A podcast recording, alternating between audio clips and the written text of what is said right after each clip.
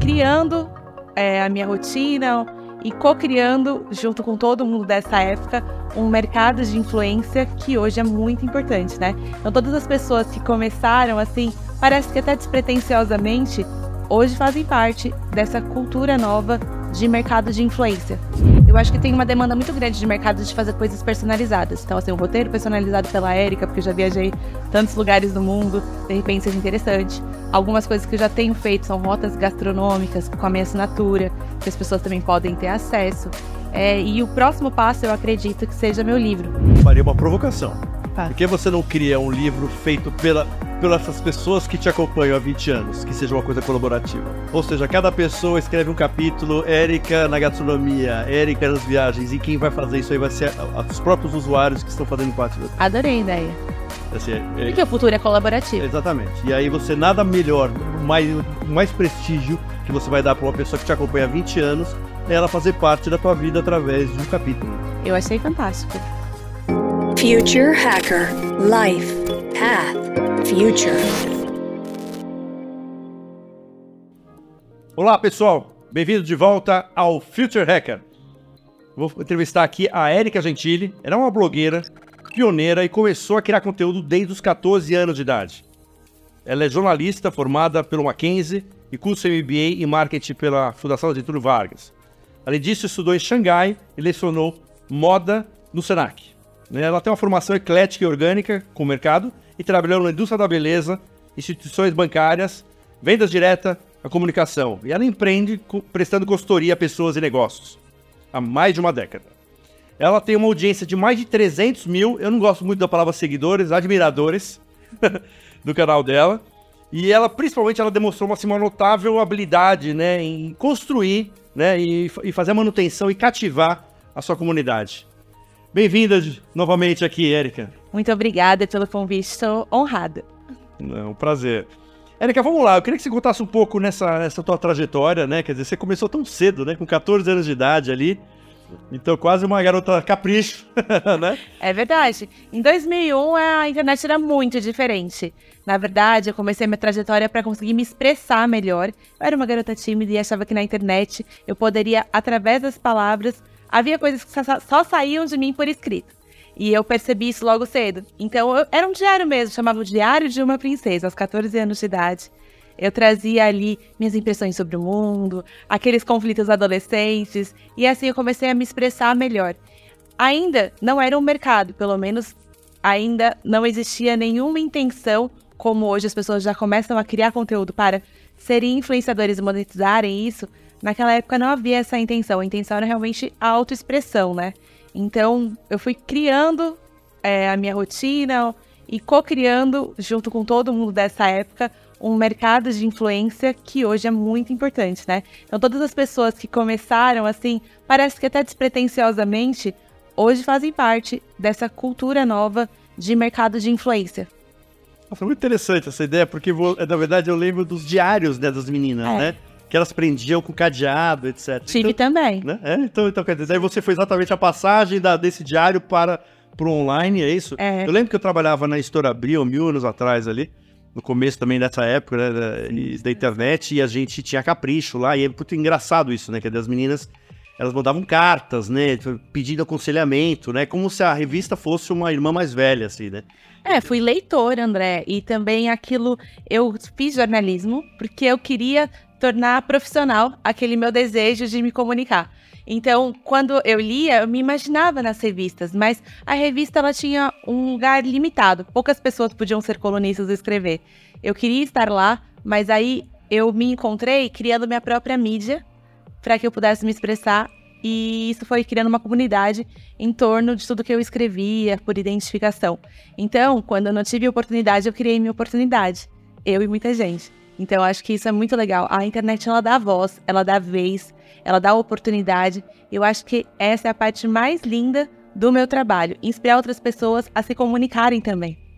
Não, legal, né? Quer dizer, quase uma terapia, né? Ali, né? Uma, né? uma Agora sim, é uma questão que eu tô curioso, assim. Sim. Algumas pessoas te, te acompanham desde essa época, ou seja, ela acompanha desde a Diário de Princesa para depois a adolescência, né, a maturidade. Existe esse, alguém que te acompanha desde o início ali? Existem muitas pessoas. Muitos dos meus seguidores, milhares, me acompanham desde criança. E aí vem toda a minha transição para mulher, para adolescência, para mulher, quando eu me casei, quando me formei, quando fui professora e quando viajei para a China para estudar. Então todas as coisas divertidas ou intrigantes da minha vida, até na minha jornada do herói, tive aí situações de saúde, situações realmente de conflito, como todas as pessoas passam, eu compartilhei. Essas pessoas passaram e amadureceram comigo. Então tem, esse é o meu primeiro público, aquele que eu olho e falo, olha, é para essas pessoas que eu crio. É para essas pessoas que eu devo credibilidade. Então, quando eu posto, eu sempre penso nesse meu primeiro público.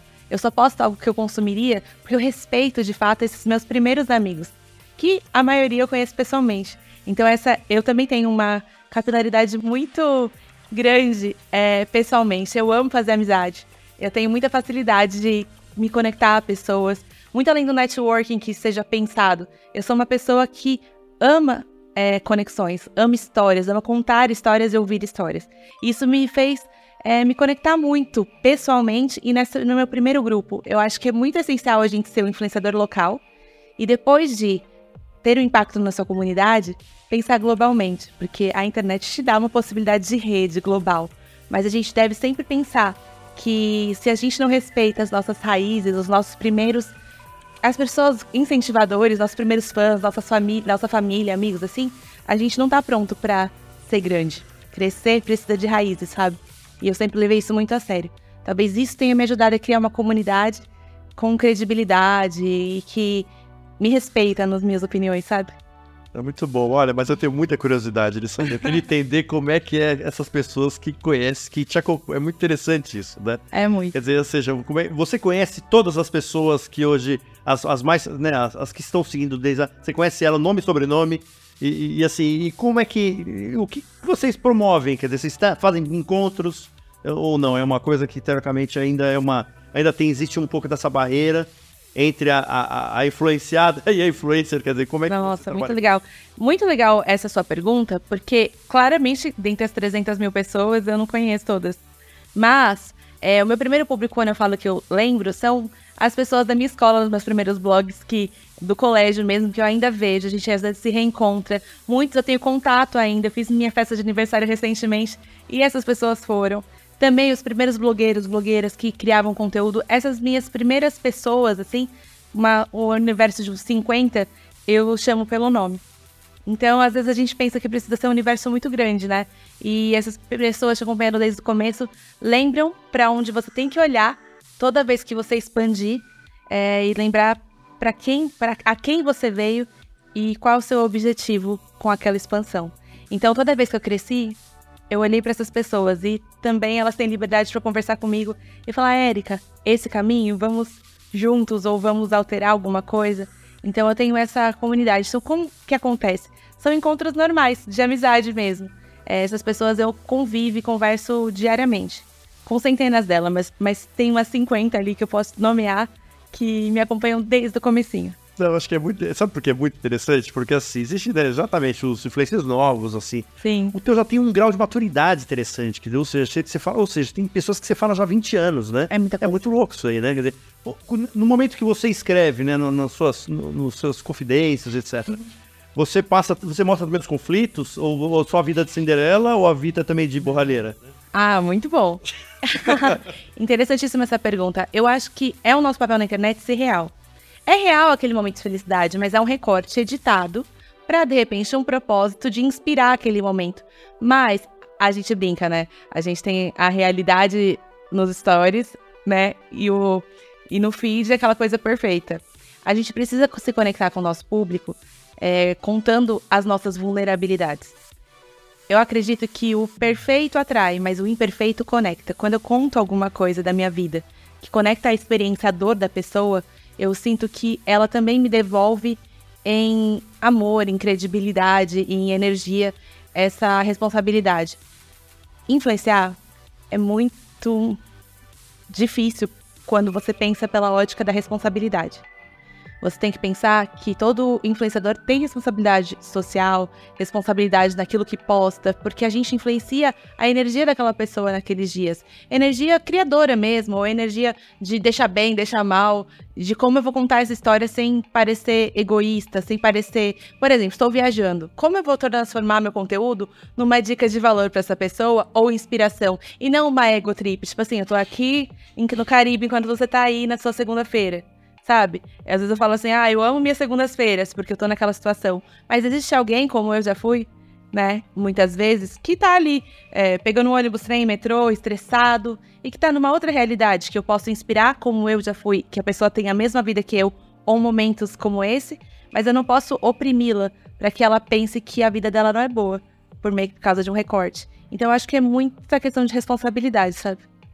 Não, com certeza, né? Porque tem assim, pessoas que te seguem a 20 te conhecem, às vezes te conhecem mais que você mesmo. É mesmo. Aquelas que, que encontram, acontece com você? Elas te encontram e falam assim: Meu Deus, eu vi que você postou tal coisa. Nossa, você tá bem, sua mãe tá bem. Nossa, que bonito aquele lugar que você foi. E às vezes ela nem curte nem comenta, ela fica ali observando, mas ela viu tudo que você postou e você fala: Meu Deus, qual é o alcance daquilo que eu posto? Perfeito. Vamos lá, Erika, deixa eu dar um passo na inteligência artificial, né? Ok. Eu acho que assim, é Hoje tem muito, muitos criadores né, que estão usando né, muito da inteligência artificial para fazer para postagem, etc. Até que ponto você, você isso a, a, ajuda a otimizar, óbvio, o seu tempo, Sim. mas você gerar a desconexão com o seu público? Nossa, que interessante. Eu acho que a inteligência artificial chegou para ficar. Né? Todos os algoritmos, eles, apesar de programados por humanos para nos auxiliarem, eles podem ser complexos porque eles começam a ter uma vida própria. Então, quem alimenta, qual é o intuito de quem alimenta esses algoritmos? Para onde eles levam? Eles levam só para a gente ser mais consumidor? Eles levam para a gente ser entendido, nosso comportamento, para a gente comprar mais? Então, onde eu queria chegar? Nós, como criadores de conteúdo, temos a responsabilidade da humanização das redes. Então, acho que esse é um ponto importante. Eu acredito que a criatividade é a inteligência se divertindo. Então, a partir disso, a gente tem uma possibilidade de pensar que as ferramentas de inteligência artificial são bem legais para de repente otimizar tempo, me organizar, mas não para as ideias originais. Acho que elas são uma ferramenta, mas elas não podem orientar os conteúdos, senão eles vão ficar padronizados né? Porque se eu faço a mesma pergunta, que as inteligências artificiais, principalmente de chat GPT, essas coisas hoje, elas são muito orientadas ao como eu pergunto. Então, se eu sou um bom perguntador, é possível que eu tenha boas respostas. Mas se eu pergunto como todo mundo pergunta, se eu não tenho repertório para perguntar ou para criar, formar ali aquele comando, eu vou ser mais um. E o que é muito complicado é porque eu acredito que a inteligência artificial ela traz dados que já estão na rede. Mas a gente fala de uma população mundial que não é toda conectada. No Brasil, não temos acesso à internet para todos. Creio que muitas populações não estão documentadas nas redes. Tem muita coisa que ainda não foi documentada, apesar de toda a nossa evolução humana. Então, quando eu pergunto alguma coisa, é, vai se basear naqueles dados que ela já tem. E não em coisas novas que eu posso descobrir. Quando eu viajo, eu viajei para o Peru recentemente. É, eu não sabia que dava para você, no meio da cidade do, lá de Lima, tem 400 pirâmides. E é muita coisa. No meio de uma cidade como São Paulo. Então eu só sei viajando, ou eu só sei quando eu vou lá e exploro algum museu, alguma coisa, mas essas informações nem sempre vão estar contidas na internet. Então as vivências não são substituíveis, nossa impressão pessoal não é substituível. Eu acho que a inteligência artificial vem para apoiar o criador de conteúdo ou qualquer pessoa que cria é, nos seus trabalhos tal. Por exemplo, eu tenho dificuldade de organizar um texto. Então eu posso pôr aquele texto e falo, me ajuda a organizar de uma maneira tal. Ah, eu tenho dificuldade de colocar na ABNT para entregar no, no TCC que todos temem. Então eu posso pedir para a inteligência artificial me auxiliar naquilo robótico.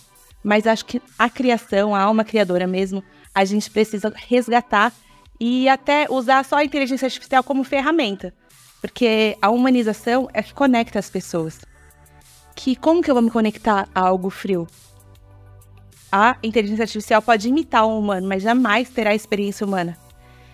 E sabe o que eu estava pensando esses dias, André? É que quando a gente programa a inteligência artificial, a gente programa por meio das nossas vivências, nossa mentalidade daquele momento. Se a inteligência artificial tivesse surgido na Idade Média, os comandos, os prompts seriam outros. É, então ela evolui à medida em que a nossa sociedade evolui.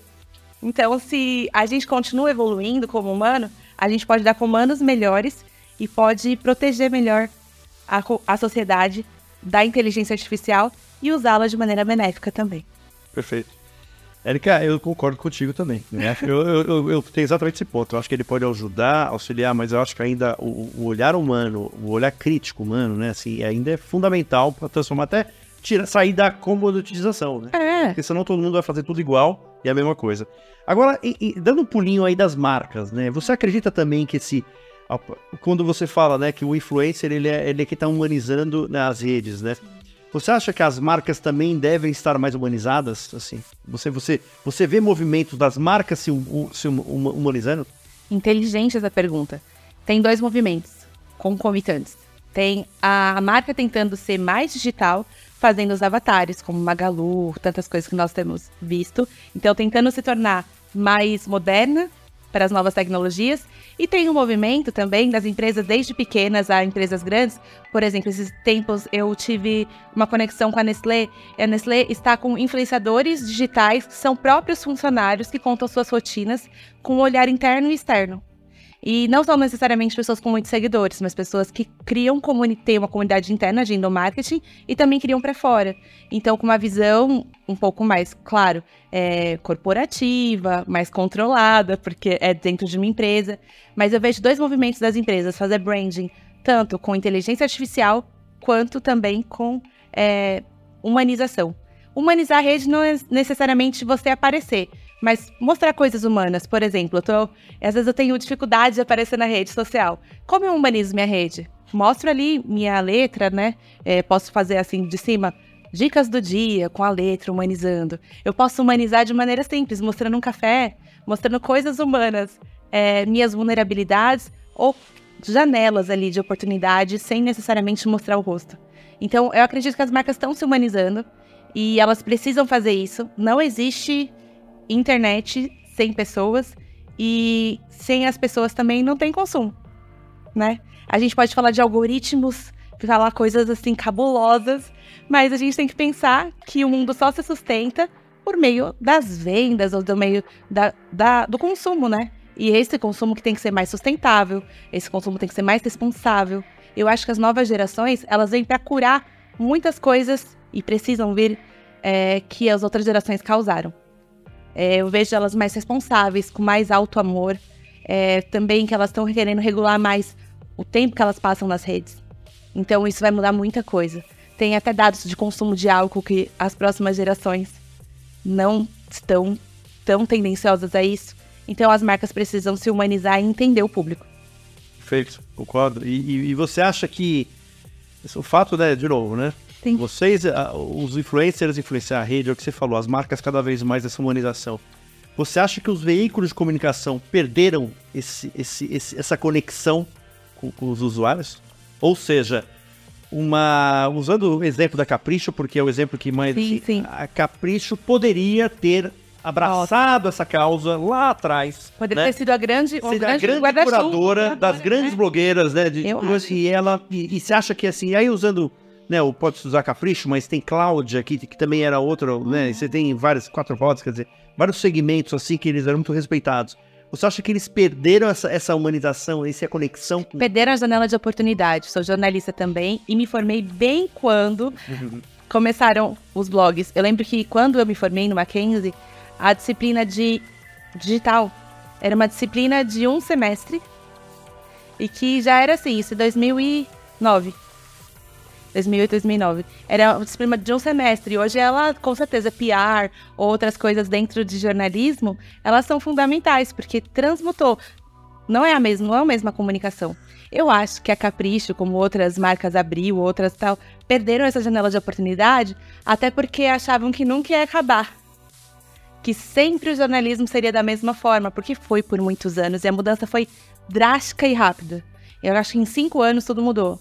Assim, acho que você está dentro da história. Eu acho que foi perdida uma oportunidade pelas que agora muitas marcas estão procurando isso. A gente vê reposicionamento digital de Vogue, Elle, várias revistas assim de moda que estão se reposicionando e trazendo influenciadores digitais para co-criar. É, eu acho que si- sim, a- o jornalista não perdeu o seu, a sua profissão. Mas nós, comunicadores profissionais, temos uma habilidade de fazer essa curadoria, como você bem disse, de conteúdo. Porque quem vê tanta informação? A gente então tem como profissional um olhar para direcionar as comunidades para o que pode ser importante para elas, sabe? Então acho que esse- nesse lugar a gente tem uma conexão entre as revistas antigas e as revistas digitais, que são todos esses perfis que estão aí. Eu acho muito importante a descentralização do poder da informação. Eu acho que ela dá visibilidade para muitas minorias, pessoas que tinham invisibilidade. Eu sou até uma história dessas, que por onde morava ou por onde estava, se não fosse políticas públicas, provavelmente não teria estudado. Então, realmente, eu sou muito grata à vida e também pela visão que eu tenho de mundo que me fez enxergar a oportunidade nas minhas vulnerabilidades. Perfeito. Acho que essa é esse, esse estado genuíno que é o que cria exatamente esse, esse bond, né? Essa, essa, essa pertencimento, esse conhecimento. Sim. Com certeza. Mas acho assim, acho que o jornalista e o blogueiro não são inimigos, eles são co-criadores desse mundo de comunicação atual. Também não acho que o jornalismo morreu, igual as pessoas falam. Eu acho que o jornalismo, ele mudou. Mudaram as plataformas, mas a comunicação nunca foi tão necessária.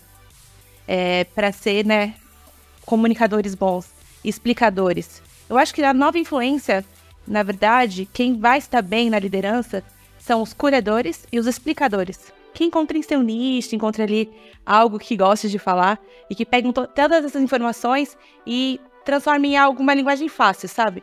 Então, quem tá a fim de aprender, de ensinar, tem muito espaço daqui em diante. As redes sociais são muito voltadas a isso, né? O TikTok tem até uma hashtag, acho que é TikTok Ensina, que é voltada para evidenciar conteúdos de criadores que ensinam alguma coisa. São os tutoriais da vida. perfeito, perfeito, muito bom. Vamos lá, Erika, deixa eu fazer uma pergunta para você sobre extensões de marca, né? Então, assim, né, o que você falou, né? Tem gente que me acompanha há 20 anos, eu tenho Sim. 50 pessoas próximas, 100 pessoas ali, quer dizer, mais de 300 mil que estão te acompanhando. Sim. Você acha que um caminho natural é de você pensar em, por exemplo, né? Que o o teu fala muito de lifestyle, né? De Sim. vida, etc. Vo- Você vê caminhos assim de, sei lá, vou fazer uma, uma, uma viagem temática da Érica de gastronomia, vou fazer uma viagem, quer dizer, você usar, o, teoricamente, o que você faz, né? O que você posta, isso virar produto pro- e, teoricamente, fazer uma parceria com uma agência de turismo para estar começando. Então, assim, que forma que você acredita que você possa expandir mais, né? E criar novos produtos com a marca Érica Zentin? Que lindo, uma pergunta de milhões, né? A produtização é muito importante para o criador de conteúdo, porque as pessoas querem consumir alguma coisa nossa muito além só do que tá na internet, não tangível, não pegar. Tanto que quando nós fazemos eventos presenciais, muitas pessoas gostam, abraçam, até se emocionam em nós também, de encontrar pessoalmente. Tem uma. Você fala de viagens, né? Eu acho que tem uma demanda muito grande de mercado de fazer coisas personalizadas. Então, assim, um roteiro personalizado pela Érica, porque eu já viajei tantos lugares do mundo, de repente seja interessante. Algumas coisas que eu já tenho feito são rotas gastronômicas com a minha assinatura, que as pessoas também podem ter acesso. É, e o próximo passo, eu acredito que seja meu livro, que as pessoas pedem desde que eu sou criança. E eu ainda não dei esse passo, mas tenho coisas escritas e pretendo organizar para o próximo ano. Eu acho que as histórias merecem ser contadas, a minha e a das pessoas, né? Então eu acho que a produtização é muito importante porque tem que monetizar esse trabalho, não é um trabalho só de sonho. né? É um trabalho que eu tenho concomitante com a minha carreira, sempre tive. Trabalhei, como disse, em banco, trabalhei na indústria da beleza, trabalho, trabalho ainda com consultoria. Então eu faço outras coisas enquanto também influencio. Também é importante dizer que hoje em dia o influenciador não necessariamente ele tem uma carreira que seja somente da, viver da influência. Ele influencia e é muito interessante quando ele tem outras atividades, porque ele começa a falar em outros núcleos, sabe? Então ele tem autoridade também em outros núcleos, ele transita e é muito interessante. Muito legal. Do livro, né? Ah, eu acho importante. Você compraria? Eu compraria, mas eu, eu, eu vou, vou- Aí eu, como a gente é Future Hacker, já Sim, sim, sim. Então daria uma, faria uma provocação. Faz. Por que você não cria um livro feito pela, pelas essas pessoas que te acompanham há 20 anos, que seja uma coisa colaborativa? Acho interessante. Ou seja, cada pessoa escreve um capítulo, Érica na gastronomia, Érica nas viagens, e quem vai fazer isso aí vai ser os próprios usuários que estão fazendo parte da. Adorei a ideia. Assim, é- é- Porque o futuro é colaborativo. Exatamente. E aí você nada melhor, mais, mais prestígio que você vai dar para uma pessoa que te acompanha há 20 anos ela fazer parte da tua vida através de um capítulo. Eu achei fantástico. Que até brinco, né? Contar histórias enquanto a gente escuta das, das pessoas também. Ou de repente de como a história delas conectou a minha, né? É, exatamente. Eu acho que tem, tem um, um caminho hacker aí. Adorei. É um collab aí nosso. Aí? Adorei, adorei. Muito bom. E, e- e deixa eu fazer uma outra questão aqui, Erika, é, a respeito de falar com gerações diferentes, né, cara? A gente tá vivendo assim com gerações, né? Você, você falou um pouco Uhum. desse tema aí de. É, essa geração nova que já vem mais consciente, né, do que a geração antiga, minha geração X, a geração mais competitiva, e assim.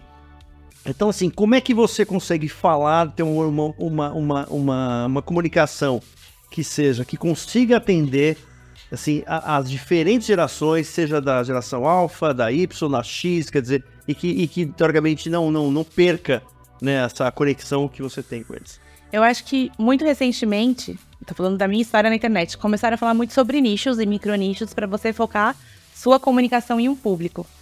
Eu tive um caminho um pouco diferente. Eu sempre usei o arroba Erika Gentili, que é meu nome. E não usei, por exemplo, a dicas de fulana, ou dicas do São Paulo, algo que as pessoas às vezes usam para já ter um branding sobre, sabe, sobre aquele nome e daí as pessoas seguirem as dicas e não a pessoa. Quando você se coloca como pessoa, é mais desafiador. Então, como que eu pensei a minha audiência, como eu pensei minha comunicação? Primeiramente, que começou num diário, como as meninas lá de 20 anos atrás. Então, por ser um diário, eu me comunico como eu gostaria de ouvir. É o primeiro ponto. Segundo ponto, para quanto à orientação de gerações. Eu me comunico como minha família, independente da, da faixa etária, minha família, as famílias, gostariam, de repente, de receber esse conteúdo. Um conteúdo de bandeira livre. então, eu sempre pensei num conteúdo que pudesse ser também aplicado em outras mídias, na TV. Sim, eu sempre penso no conteúdo. Isso aqui caberia em outras plataformas. Esse conteúdo, ele é interessante para mais que uma geração. Nesse conteúdo aqui, eu falo, de repente, tem um meme que seja mais legal, assim, para essa geração atual. Ele também tem alguma informação histórica que possa ser interessante para a geração da minha mãe. Então eu tento fazer uma, um híbrido, sabe? Mas esse é o meu jeitinho de fazer as coisas. Eu acho que é mais efetivo quando a pessoa encontra um público só.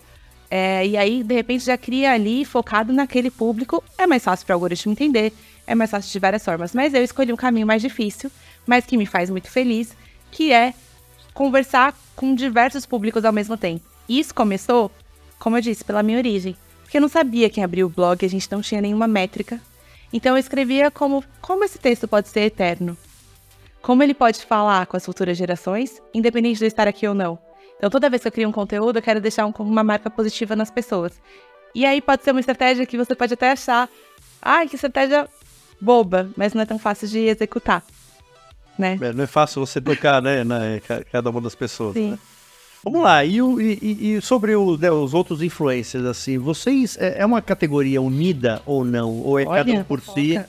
Ou é cada um por si e, e to- e todos por um? Quer dizer, como é que existe uma associação dos creators? Existe, quer dizer, co- como é que você pode, sei lá, ter uma, uma- um collab com, com uma, uma pessoa que seja amiga sua, que também tenha uma, um grupo grande que você possa fazer projetos em parceria? Então, quer dizer, como é que é esse envolvimento aí com os, os outros influencers? Sim. Bom, pensando a influência como uma rede enorme, que não necessariamente moramos perto, as pessoas também estão fazendo das suas próprias casas, nas suas próprias realidades, os encontros não são tão fáceis. De agenda mesmo. Também de propósito. Muitos não têm os mesmos propósitos que você. E outros são diferentes na internet e pessoalmente. Então aí já tem um panorama bem louco. É verdade, não, é locali... é, você falou de região, né, Região. localização, Propósito de propósito e de... Né, Não dá match. É. Porque, então, a gente tá falando de personalidade e geograficamente, que de repente não, não dá certo, né? Mas, assim, tirando esses conflitos, que eles são conflitos básicos de qualquer negócio, eu acho que também tem uma ego trip. Existem pessoas que não querem colaborar com as outras no crescimento delas. É, isso é muito complicado. Como eu participei com os criadores antigos e vi o mercado sendo formado, eu vi muita gente chegando depois de mim. Acho que nós, 90%, chegaram depois. E tudo bem. E a gente via co- co-criando, ia mostrando caminhos, muitos caminhos que nós abrimos para eles passarem, né? Por exemplo, antigamente não se falava de fazer uma parceria de um blogueiro com uma indústria automobilística. Era somente que a quatro rodas que pegava um carro para teste, na verdade. Você é dessa época. Então, eu, eu era jornalista e também criadora de conteúdo. Então, eu e outras pessoas que tinham essa característica, começamos a falar com as marcas. Eu lembro a minha primeira marca que liberou um carro para mim como criador e não só como jornalista foi a Peugeot. Então, a gente começou na PSA e aí foi a primeira experiência de a gente colocar o carro numa viagem. E a gente falou, a gente colocou o carro num contexto de uma viagem e falando das características do carro. Então, acho que assim, o que eu queria chegar? Isso há 10 anos atrás. E hoje, todas as marcas fazem collabs e cocriações com criadores de conteúdo. Então, sempre existiu pessoas antes de mim, me existiu e vão existir pessoas que vão abrir portas, né? Mas também há pessoas que fecham portas por competitividade. Mas eu acredito na cocriação, até do universo. A gente coexiste. E eu acredito que a gente pode ir mais longe com colaborações. Mas é muito importante saber que você é uma marca. E você também tem que pensar muito bem com quem você cocria, com quem você colabora. Se combinam propósitos, se combinam valores. Não precisa ser assim tão chato, assim, mas assim, é necessário você saber basicamente ali se a pessoa tá indo perto do seu conteúdo, tem alguma coisa que conecta realmente o seu propósito, o seu público com o dela. Então não faz sentido. É complexo. Então a gente tem que saber com que a gente se alinha, sabe? É bem importante. Eu acho que é, é mais sensível do que uma marca. Porque, é, assim, são seus valores, né? A marca ainda, é. ela, ela tem os valores sim, dela, sim. mas assim, a pessoa é o valor dela, né? Se ela encontra com a pessoa que, teoricamente, tem um, um risco de reputação, é. quer dizer, você tem um... Você tem uma sequela eterna. Coisas importantes, que eu hoje tomo mais cuidado. É, eu sou muito de conversar com qualquer pessoa, sem me importar quem ela é, se é de partido A, partido B. E quando eu era mais jovem, na minha cidade, morei em Osasco, é, eu participava de alguns programas de rádio que eram de pessoas que tinham influência política lá na cidade. E eu mal importava, eu só estava indo lá para comentar as notícias do dia, como uma boa estudante. E eu comecei a perceber que fotos antigas que tirava com as pessoas à mesa, mesmo que participasse de uma mesa redonda como essa, é, poderiam, no futuro, achar que eu tinha alinhamento político com essas pessoas. Então hoje eu evito tirar foto com pessoas de posição política. E não é por falta de partidarismo, acho que a gente tem que ter posições em tudo. Mas porque eles mudam muito de posição e eu não. Entendeu? Então eu preciso tomar cuidado com a minha imagem, com esse alinhamento. Eu tenho que me posicionar politicamente, mas eu tenho que ser estratégica também, no sentido do conteúdo, de não. Ah, essa questão de valor também, de não se vender, sabe? Não venda sua opinião por nada. Eu acho muito, muito relevante isso. E é, é esperado do influenciador que ele dê, dê opiniões, né? Mas é esperado também que a gente tenha coerência com os nossos propósitos, os nossos valores. E aí, quando a gente percebe que pessoas que a gente conviveu no passado, ou até tirou uma foto tal, é, as pessoas ali aliam a gente, ah, essa pessoa é sua amiga. Eu falei, meu Deus, eu só tirei uma foto. Não só política, às vezes no dia a dia mesmo tem gente que se envolve em coisas estranhas. Tem que tomar um cuidado ali, porque eu acredito na influência como algo de longo prazo, como foi a minha carreira, está sendo minha carreira, e eu pretendo até os 100 anos estar fazendo isso em múltiplas formas, né? Mas, André, o que eu acho importante falar é que se a gente pensa a influência digital como uma carreira de longo prazo, a gente tem que pensar em todos os capítulos dela como uma longa história. E quando de repente você se vê procurando só o engajamento por meio de polêmicas, por meio de coisas que não são tão assim, como eu falo, que demonstram tantos valores que você tem, pode ser muito perigoso. Porque tudo que está na internet é para sempre tudo que está na internet pode ser editado, como o nosso podcast aqui. Podem pegar uma fala fora de contexto e transformar em outra coisa. Então a gente tem que pensar na carreira do influenciador ou de qualquer carreira, de qualquer marca, como uma jornada de criação de conteúdo. Vai ter altos e baixos, vai ter vídeo viral, vídeo que flopa, vai ter várias coisas que vão acontecer. Mas a gente tem que pensar como uma carreira mesmo. Eu concordo. Você tá falando isso, eu tava lembrando de uma grande influenciadora agora, uma apresentadora, Sim. Que colocou a boca do mundo de um problema de violência né, doméstica. Ah, e o que o marido ali, esse cara vai ter que sofrer, vai ter que, é. vai ter que fazer um rebranded aí muito forte É. Porque você imagina o que é, né? Hoje o que sai sobre ele, né? Então vai ser Beleza. uma coisa complicada, né? Era só ter pensado antes, aí não precisava do revenge, É, de né? pensar talvez É. bem antes, né? Bem antes, Porque né? é uma coisa que já, já é recorrente, né? recorrente. É muito triste, né? Mas eu acho que a visibilidade a essas causas é muito importante. Eu trabalhei muitos anos com mulheres, na rua mesmo, subindo, descendo comunidade e, e tá fazendo um trabalho de comunicação e de educação contra a violência doméstica. Até foi interessante você comentar. E era surreal. A gente tinha dados que uma em cada três sofria violência doméstica física. Eu não sei como estão os dados hoje, mas é só procurar os novos indicadores aí. Engano, 80%. se não me engano. No mínimo, É. assim, 80% que já sofreram É, violen... é, porque se você entrar na questão da violência, pode ser verbal, de outras formas, assédio, hein? é forma de assédio. Não existe mulher que você converse, do, teu- do meu ciclo, nunca vi nenhuma, que nunca passou por desconforto, no mínimo, ou assédio físico, moral, enfim, de outras formas, patrimonial. Então eu, eu levava essa educação para essas pessoas e era muito surreal como é, a vulnerabilidade social e a falta de empoderamento financeiro e de educação levava muitas mulheres a permanecerem em situações complexas com homens por dependência. E depois tem a dependência não só financeira, como emocional. Então, quando a gente empodera mulheres, quando a gente dá a elas educação, dá a elas. É, como a gente parece até bobo, mas quando estoura um caso desse de uma pessoa tão linda, tão famosa, poxa, essa pessoa que nós estamos comentando, é, tem todos os estereótipos de uma mulher perfeita, bem sucedida, e ela também passou por isso. A gente abre o leque para a pessoa se enxergar. Será que eu também estou numa Humaniza, situação né, o problema, né? Você humaniza. humaniza, você dá nome, né? Você dá cara para aquela história. E aí também você acaba acolhendo. Então contar histórias é importante, mesmo que não sejam histórias perfeitas, porque elas inspiram as pessoas a saírem das suas amarras. Ela liberta pessoas. E a internet tem esse papel. Eu sou apaixonada pela internet porque ela me libertou e através das minhas libertações eu vou liberando, libertando e curando um pouquinho as pessoas também. O efeito cascata, né? Vai indo, vai indo. Exatamente, o efeito cascata. Sim. E vamos lá, você falou rapidamente, né, que você quer trabalhar até os 100 anos aí, né? Ah. Mas qua- quais são os próximos, o que, que você tá vislumbrando pro próximo, né, e Nossa. próxima década aí? Interessante sua pergunta. Eu tava pensando nisso ontem, inclusive, porque acho que a gente tem que fazer planejamento de longo prazo, embora sejamos, né, bem cartesianos para pensar o, o dia de hoje, muito gratos pelo presente, estarmos presentes no presente, acho que é importante pensar no futuro. E eu imagino que eu esteja feliz viajando o mundo. Eu quero ter um programa, além dos meus programas que eu já faço na minha própria rede social, eu quero ter um programa na TV. Eu quero ser multiplataforma.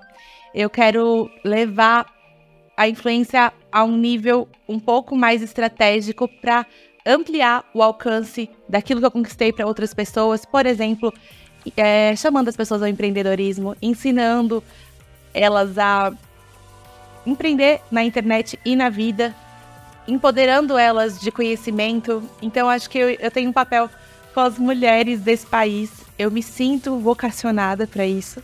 Não sei de que forma isso vai acontecer, mas daqui 10 anos eu me vejo colocando isso para fora com uma energia positiva e trazendo esperança para as pessoas. É o que eu vejo, porque a minha história de vida, somente com muita fé e esperança foi possível. Né? Eu tive nesse toda a minha carreira que a gente tá falando só de carreira, André, eu tive um tumor na cabeça, eu tinha há 10 anos atrás. Eu fui colocada numa sentença de que eu viveria até os 25 anos, eu estou com 37. E as sentenças, elas são é, estatísticas da ciência para o que pode ou não acontecer. Mas quando a gente olha com um olhar de esperança e faz a sua parte, milagres podem acontecer. E eu sou prova viva disso. Eu queria muito que as pessoas entendessem o poder que há na esperança. É o positivismo, né?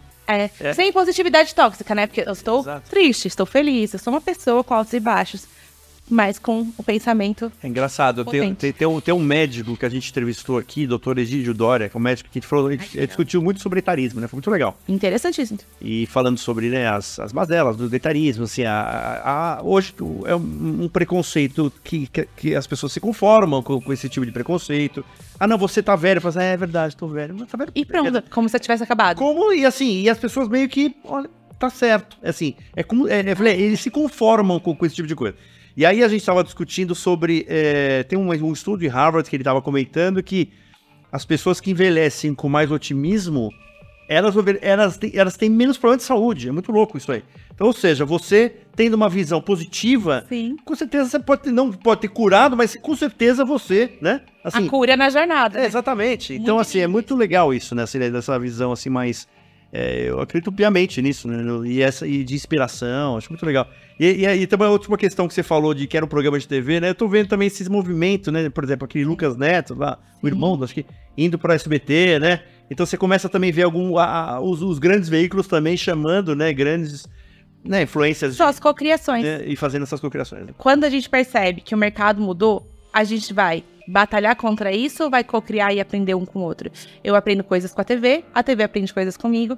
Eu acho que juntos podemos levar a comunicação, porque o que mo- demonstra quando uma ferramenta estoura? Quando a gente fala que a internet, ela tira o público da TV, significa que a nova geração entende melhor a linguagem da internet e, e do que da TV.